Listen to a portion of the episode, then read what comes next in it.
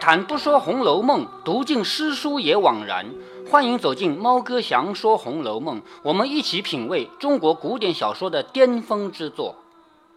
前面我们看到啊，甄士隐抱着女儿来到街上呢，他碰到了一僧一道，这一僧一道说话疯疯癫癫，而我们是看懂了，就是说你的女儿将来命运很惨，而且你将来命运也很惨，是说了这样的话。然后他就看到了贾雨村，贾雨村这个人想要进京赶考，结果走到这个地方实在走不了了，一分钱都没有了，就住在庙里面卖卖字、卖卖文。甄士隐就说：“既然现在大家都无聊，你就到我们家去，我们坐下来聊聊天吧，这样一天就打发掉了。”说着就令人送女儿进去，好叫别人把我女儿抱进去。为什么？因为我要带着客人到我们去坐下来聊天的地方去。古代的家里啊。客人是不能到我女儿和我老婆住的地方去的，明白吗？我们家大门进来是一个客厅，这个客厅是客人来的，然后一般的客人到此为止，里面就不能再去了。我们在这儿聊聊，喝喝茶，该走你就走吧。那如果是好一点的客人呢，可以进一步到里面来，但是绝对去不了老婆还有小妾还有女儿住的地方，那地方是不可能去的。我前面跟你讲到过，古代的女子。一直到嫁人为止都没见过别的男人，就见过父亲和哥哥、弟弟，别的人没见过，明白吗？儿子，他哪有儿子啊？嫁人以后才有儿子的呀，是吧？所以甄士隐呢，他现在这个英莲啊，因为才三岁大，可以抱出来玩玩啊。正常情况下，如果是达官贵人家也不可以，就是像《红楼梦》的主角贾宝玉家，他们家的姐妹啊。哪怕是两三岁，也不能抱到外面去玩，也是在家里的园子里玩的，永远没有见过外面的陌生人。这个，因为他不是达官贵人，他只不过是一般的乡绅、一般的地主而已嘛，家里没有到这个严格的地步。好，现在他叫别人把女儿抱进去，抱进去以后呢，他和雨村携手来到书房。好，这个书房啊，比客厅要更进一步，也就是说，来的不是普通的客人，这个客人还可以往里走一步，来到书房。小童献茶，在这个书房里不会有女的丫鬟，因为女的人是不能见外人的，只有男仆人是个小童。小童献茶，才谈的三五句话，突然家人飞报说严老爷来拜。好，严老爷，炎热的炎，严酷的严啊，不是炎热啊，是严肃的严，对吧？那么这里也有个谐音，猜测啊，因为作者自己没说，谐音意思就是炎热的炎，因为这是夏天，而且接下来要发生火灾了，所以这个炎应该是炎热，两个火的那个炎的谐音。说他们俩才谈了几句话，忽然有人来说严老爷来拜，好，来了一个很重要的客人了。比方说你到我家做客，我陪着你喝茶，突然有人告诉我说那个大人来了，那我赶紧跟你说对不起啊，你坐一坐，我去见他了，因为那个人更重要，对不对啊？你贾雨村不就是住在隔壁的一个穷读书人吗？你又不算什么大人物，对吗？所以有了更重要的人，我赶紧把你丢下来。所以侍隐慌忙起身谢罪，谢的就是跟人家说道歉，说恕忘驾之罪，就是说你饶恕了我这个把你搁在这儿的这个错误啊。说你坐一坐，弟马上就来陪，就是弟就是我，我是弟弟嘛。你坐在这儿，我马上来陪你。雨村连忙起身，也让道，就是让在一边，说：“老先生请便，晚生乃常造之客，造就是造访，就是到你家来。我到你家玩，就要到你家造访，对不对啊？晚上来常造之客，我是经常来的人嘛，无所谓。稍后又何妨呢？就说那个严老爷很重要，你赶紧去接待他吧。我是经常来的人，我无所谓的。说着，侍隐已经出前厅去了，前厅。”刚才讲过了吧？一般的客人来了都在前厅，是不是？这里好说贾雨村了啊。这里雨村却翻弄书籍解闷，就是我来到你家是为了跟你聊聊天的，结果你自己走掉了，是吗？就剩我一个人了。于是我就翻翻书，你家反正也有书的，翻书籍解闷。忽然听到窗外有女子的咳嗽声，好出问题了。我前面跟你讲过，不应该有女的见到外人的，明白吗？就连丫鬟也不应该见到外人的。可是贾雨村却听到窗外有女子的咳嗽声，贾雨村起来往窗外一看，原来是一个丫鬟在那里折花，就是外面的园子里有花的嘛，在那里掐花，生得仪容不俗，就是长相还可以啊，眉目清明，虽无十分姿色，就是并不是非常非常漂亮，但是也不错了，也有一些动人之处。雨村不觉得看他呆了，就是贾雨村一看看到这么一个美女就看呆了。你站在贾雨村的角度，他是一个穷书生，他怎么有可能看到女人啊？古代女人从来不出门的，是不是？他怎么有可能看到女人呢？所以他第一回看到这么一个丫鬟，长得还不错，于是就看呆了。那郑家丫鬟折了花，刚要走，猛然抬头见窗内有人，就是那丫鬟也没想到这里面会有人，是不是啊？如果给曾士隐看到，那无所谓，都是自己家人嘛。没想到有个客人，这个人说必经旧服。就是读书人头上不是戴个头巾的吗？这个头巾也很差很旧，衣服也很旧，说必经旧服，虽是贫窘，然生得腰圆背厚，面阔口方。好，古代对男人的描写啊，说腰是圆的，背是厚的，这种人是好相貌，这个相相貌不错，而且呢，面阔面脸是宽的，嘴是方的。你想想这什么相貌啊？这是对不对？哎，你说有脸宽的人，嘴方的人，这种人吗？没有是吧？那这是小说常用的这种笔法啊，我们不去深究他这个人究竟长什么样，反正就是一句话，贾雨村这个人长相也不错，更兼剑眉星眼，眉毛像剑，眼睛像星，那肯定也也就是一种，不可能是真实的。你要是按剑来画一个眉毛，然后像星星画个眼睛，那肯定不好看，是不是？对，直鼻全腮，鼻子是直的，腮呢是这样鼓的。其实这样都不好看，但是古代描写一个英俊相貌啊，这就是这样描写的啊。这个丫鬟连忙转身回避，为什么要回避？你想得通吗？因为他那男女授受不亲，他不应该被外人看到，可是现在已经被看到了，怎么办？赶紧躲啊，是不是啊？所以他连忙就躲，心下想着这个人这样雄壮又这样褴褛，就是说看起来长相是不错的，但是衣服穿的很差。雄壮就是长相好，褴褛就是衣服差。这个人这样雄壮又这样褴褛，想他一定是我家主人常说的贾雨村吧？也就是这个丫鬟啊，虽然没见过他，但是一猜就猜到他应该是贾雨村，因为我们主人经常说起这个人，还说我们主人经常想要周济，周济什么意思呢？就是送钱给他。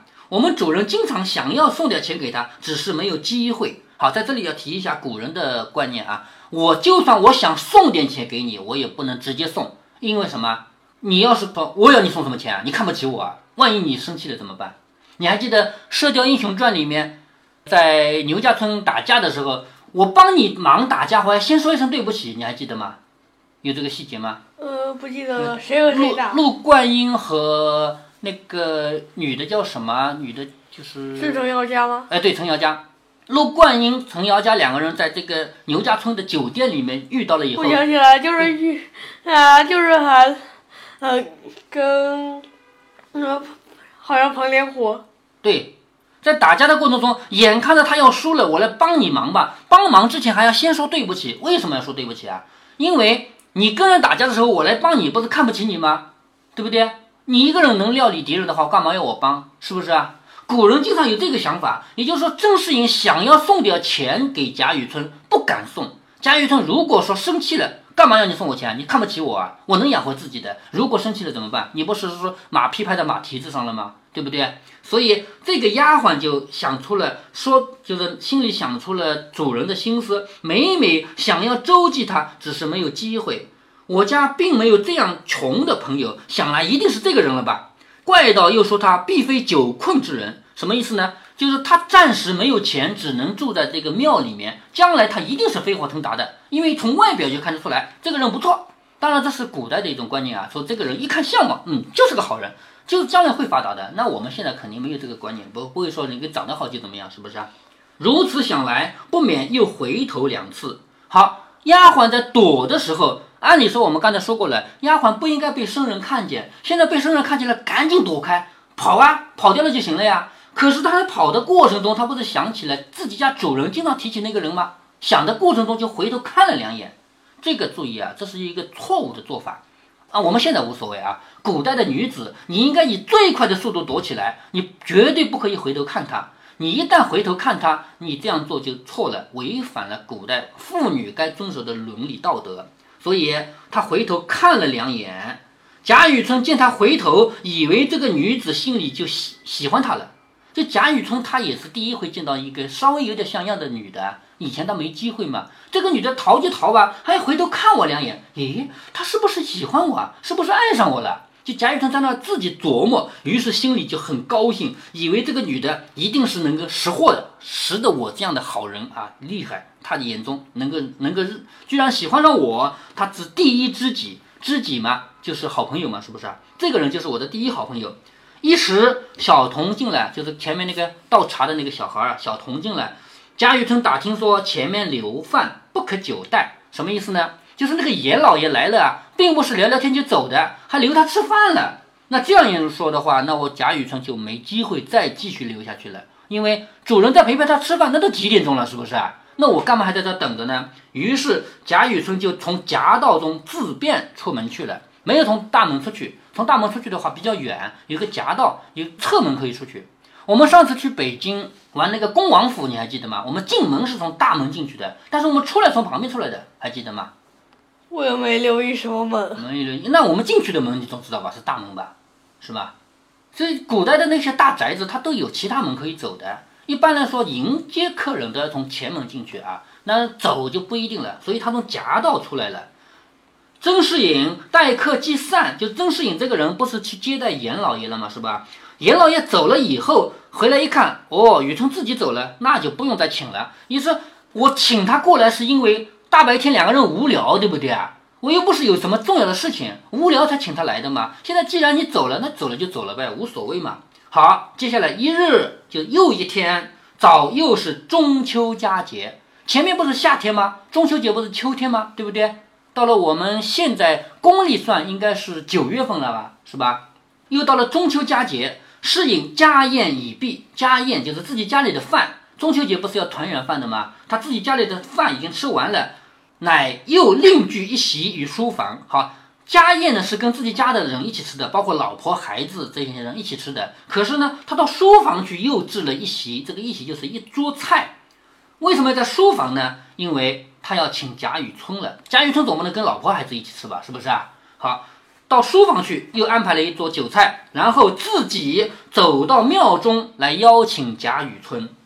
原来雨村自从那一天见了曾家的奴婢以后啊，曾经那个奴婢不是回头看他两次的吗？他以为这个奴婢喜欢他了，就时刻也把那个奴婢放在心上。这一天又中秋了，不免自己一个人看着月亮在那吟诗。古人经常对着月亮吟诗，因为相传月亮是媒人，知道吗？月老吗？明白吗？给我找一个老婆，找谁啊？请月亮帮忙嘛，月亮帮我找一个媒人嘛。所以。到了中秋节，他一个人在那对着月亮在那吟诗，说：“未卜三生愿，平添一段愁。未卜，未就是没有，卜就是知道，还不知道我这个愿望能不能实现。他是什么愿望啊？他的大愿望是将来考试做官，小愿望就是还有那个丫鬟，她不是喜欢我的吗？我什么时候能把她娶到手？是不是啊？好，我还不知道这个愿能不能实现。”平添一段愁，我无缘无故的添了一段愁，发愁。为什么发愁啊？就是因为这个事，对吗？梦来时脸额，行去几回头。什么意思呢？梦解梦，解梦的时候去看了一个人，那个人走的时候几次回头，知道了什么事吗？啊，就有一个丫鬟逃走的时候还要几次回头看看我，是这个事儿，对不对啊？说行去几回头。自顾风前影，谁看月下愁？就是说这个是对仗的啊。自顾自己在想着风前的身影，自己的人的影子。谁知道我月下没有伴侣？月亮照得下，家家户户团圆。可是我只有一个人，我都伴侣都没有，还是在想着那个丫鬟嘛，对不对？残光如有意，先上玉人楼。残光就是月光。相传月亮里有一个癞蛤蟆，这个你知道的吧？传说。不知道，不知道啊！月亮里面那个，你看月亮会看到那个亮亮暗暗的纹路，是不是啊？纹路有有一颗有点像树的影子，是吗？这个能看到的吧？古人就想象出来，月亮里有树，有兔子，还有蛤蟆，就这么想象出来的啊！所以呢，月亮树就是喊那个桂树，那，兔子就是玉兔，那蛤蟆呢？蛤蟆就是玉桂啊。什么？啊，就是玉桂，就是玉蝉，蝉就是蛤蟆嘛，玉蝉嘛。说蟾光如有意，就是月光，蟾光就是月光，因为月亮里有蟾，蟾光，月亮光。如果你有意的话，你先照到那个女人的楼上吧，先上玉人楼，明白她的心思了吗？她一天到晚就想着那个丫鬟，知道了吧？雨村刚吟罢，就是刚念完这个诗，想起自己平生的抱负。他的抱负是什么呢？他要进京去考试，考试以后他要做官，对不对？苦未逢时，可惜啊，他生不逢时，他没有钱赶路。他自己家里原来是诗书人家，原来过得也不错，可是到他自己这一代呢，连饭都吃不上，连赶路都赶不上了。所以又对天长叹，又念了一个对联。这个对联气势磅礴，说“欲在独中求善价，猜于帘内待时飞”。什么意思啊？玉玉知道的吧？宝石，对不对？很好的石头叫玉嘛。毒是什么？买椟还珠的故事知道吗？知道。知道。毒就是盒子，是不是啊？玉放在盒子里面干什么？希望有一个识货的人来出很贵的价格买走它。如果不识货，你比如说卖给我吧，你把一个玉放在盒子里卖给我，我说这个大概十块钱吧，然后你拿着就走，怎么可能啊？五万是不是啊？那那有可能是十万、二十万。那也就是说，希望有一个识货的人知道这个玉是好玉，来出个高价买走。这个比喻比喻他自己，他自己不是现在穷困潦倒吗？想要考试做官，可是他没钱去吗？他等着有一个人来识货，知道他是一个将来能考上考试的、能考上官的人。所以他自己是一块玉，现在玉没有人认识他，没有人知道它的价值，他只是躺在这个盒子里面，等着有一天有人来知道它是一个好玉。他说的是他自己，明白吗？钗就是女人头上插的那个钗，一般的钗呢都做成凤凰这个形状。说钗于帘内，帘是什么呢？女人的梳妆盒叫帘，把这个头上的钗拿下来放在这个梳妆盒里面。这个钗躺在梳妆盒里面，等待有一个机会可以飞走。钗为什么会飞走啊？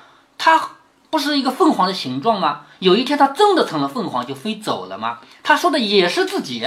我现在穷困潦倒，我连赶路的钱都没有，我只能住在这个庙里面。可是我在等什么？我在等机会，等有一天我有了钱，我去考试，我去当官，我会飞黄腾达的。好，你再听啊，欲在独中求善价。一个玉在盒子里面等着一个好的价格，钗于帘内待时飞。一个钗躺在梳妆盒里面，等待有机会飞起来。说的都是他自己吧？听懂了吗？嗯。正好曾仕隐走进来说：“雨村兄抱负不浅。”因为曾仕隐他是一个读书人，他听得懂的呀，他知道贾雨村说的是自己呀，是不是啊？他说：“雨村兄抱负不浅。”贾雨村连忙说。哎呀，我不过是偶吟前人之句啊，就是我不过是随便说一说别人写的句子嘛。其实这个句子都是他自己啊，都说他自己。就问老先生，你为什么到这儿来呀？就今天是中秋佳节，你为什么到我这里来呢？曾仕隐说：“今夜中秋，所谓团圆之节，我想到了你呀，住在这个和尚庙里面，你没有亲戚朋友，所以呢，我就特地安排了一桌酒席，我请你到我那儿去喝一杯。”不知道可纳情意否？好，情意这个字啊，很难理解。芹是芹菜的芹，什么意思呢？就是古代有一个人，他自己很喜欢吃芹菜，他觉得芹菜很好吃，于是不管每一个人来，他都拿芹菜招待。其实别人也不喜欢吃芹菜，那这个是谦虚。也就是说，曾仕隐在自己家里安排了一桌酒席，请你到我家去吃。可是。我不能说我安排的是好酒席吧，我总不能这么说吧，我只能说它是芹菜，当然比芹菜好多了，是不是啊？也就是说，借这个典故来说，我其实也没准备什么好吃的，但是我是真心诚意的要请你的，不知道你愿不愿意去啊？说今天是中秋佳节，家家户户都团圆，可是你贾雨村只有一个人，你没法团圆，于是我请你到我家去，咱们俩一起喝一杯，你愿意吗？是这个意思。贾雨村听了就不推辞，那贾雨村跟他做了隔壁邻居，做了好几年了嘛，啊，没有好几年啊，做了两年了嘛，所以也不推辞，笑着说：“既蒙厚爱，何敢负此盛情？蒙就是感谢你对我有这么好，叫蒙。既然你对我厚爱，那我怎么敢扶？就是把东西推开，叫扶。比如说这里有灰尘的，我把这个灰尘扫掉，这个叫扶。你对我这么好的盛情款待，我怎么好把这个推掉呢？”是不是说的便从世隐又过这边的书院中来？也就是说，他又来到曾世隐家中，这是第二次来了吧？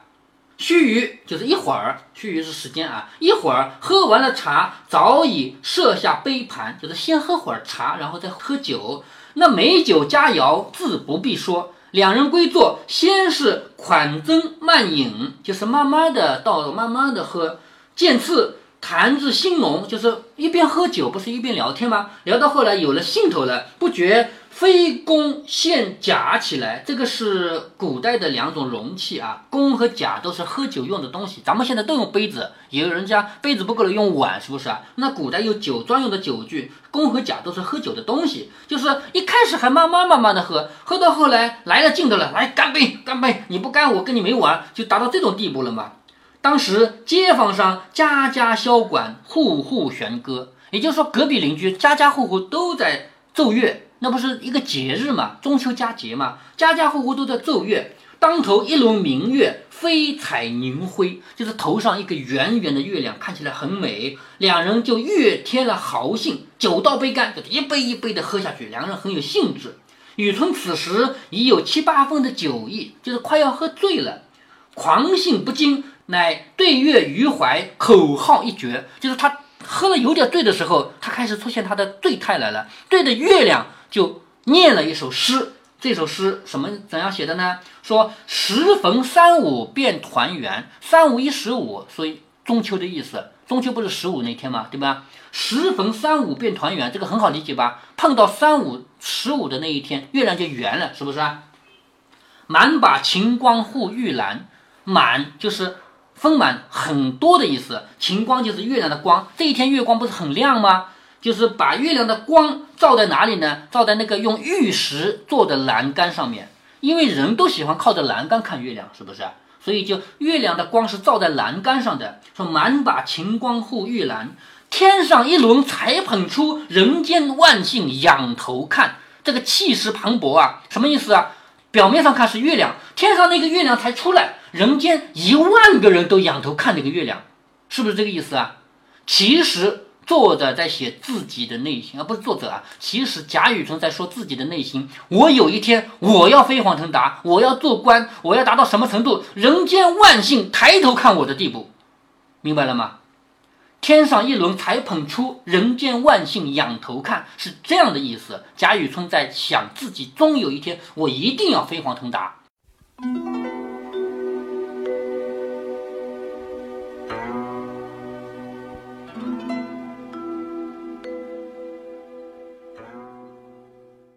在这一集中，我们随着贾雨村的脚步，两次走进了曾士隐家里。在读这一集之前，猫哥为了能够把这一集给讲清楚，带着女儿参观了一个古建筑。因为古代的家庭房屋结构跟现代比有着很明显的差别。首先是大门外面往往有一个照壁，这样就算你来到他家门口，你也不能看到里面。当然了，这个照壁的意义往往是象征性的，毕竟这是很容易绕过去的嘛。就算你绕过了照壁，你能看到的依然只是最外面的那层客厅而已。你想进入这家的房屋，必须从两边，左边或者右边任意一边绕过一堵墙。这栋房屋结构，如果单凭猫哥这样说，是很难建立起在脑海里的模型的。所以，猫哥读了前面几集以后，马上要读到贾雨村进入曾家时，就先带着女儿去参观了这样一个古建筑，然后回到家里，我们才开始读，细细的讲述古代社会的诸多礼节。有好多知识是这样的，你懂了当然懂了，你要不懂，你也不觉得缺点什么。比如说，在古代，一方面家里的女人是不出门的，另外一方面，外面的客人也不能进入家里的核心区域。这是个逻辑常识吧？女人不见外客，外客当然也不见女人。猫哥经常看到一些不负责的小说，小说的主人公动不动就在街上碰到一个大家闺秀，两人看对眼了，相爱了，怎么可能啊？我们虽说不生活在那个年代，虽说没有亲身体验那种风俗和礼仪，难道书本不该细细读一读吗？所以，为什么现在泛滥的小说不光数量泛滥，内容也烂？原因就在这里了。《红楼梦》的特点就是写的细，作者似乎也没有刻意写什么，但是就因为他愿意把他那个时代的实际情况细细写下来，于是成了我们今天了不起的研究对象。我们今天的人写作文，绝大多数情况是没有这样的意识的。比方说吧，今天的人写作文，写自己的一天，会不会写到出门前要换鞋子？会不会写到出门要拿起水杯装一杯水再走？这些事情你明明都做了，但是当你写作文的时候，你却忘得一干二净。为什么忘呢？因为太频繁了，日复一日的重复动作引不起你的注意力。可是你想过没有？几百年以后，我们的后代根本不知道你出门要换鞋，根本不知道你出门要倒一杯水的。那个时候，如果你的一篇详细作文手稿被发现，你对他们的作用将是多么巨大，意义将是多么非凡。猫哥为了告诉女儿曹雪芹写《红楼梦》是多么的随性，我举了这样一个例子。我说：“你今天把削铅笔的详细过程写一写，从铅笔的样子说起。外面是木头棍子，空心的，中间是一根黑的芯子。你一刀下去就削掉一片木头，再削，再削，慢慢的把它削成一个锥形，然后再刮刮。”再把中间的心刮成尖尖的。你要是把这个详细过程写下来，而且你的这篇作文经过三百年，既没有丢失，也没有受潮腐烂，也没有被老鼠咬碎，也没有被蛀虫啃掉，那么对于三百年后的人们，这是一个了不起的文物，因为他们那个时候没有铅笔，根本不知道咱们现在是怎么用铅笔的。然后我对女儿说：“你要理解曹雪芹，他当年写的每一个细节，对他来说都没有什么了不起的，都是日常琐事。对于一般人来说，这些都不写的，太平凡了嘛。但是曹雪芹他细细的写了，于是三百年后成了我们研究的百科全书。如果您觉得猫哥的读书分享有益有趣，欢迎您点击订阅，这样您将在第一时间收到猫哥的更新提醒。”如果您有什么要对猫哥说的，不管是赞还是批评，不管是提建议还是唠唠嗑，欢迎您在节目下方留言。您也可以加猫哥的公众号，四个字“猫哥在线”。您还可以加入猫哥的听友群中，微信群呢，用语音节目没有办法说清，还是 QQ 群方便，群号为八四九九六六八九九。不管加入 QQ 群，还是微信群，还是在节目下留言，还是在公众号留言，您都可以围绕着书中的智慧和读书的乐趣畅所欲言。好，再见。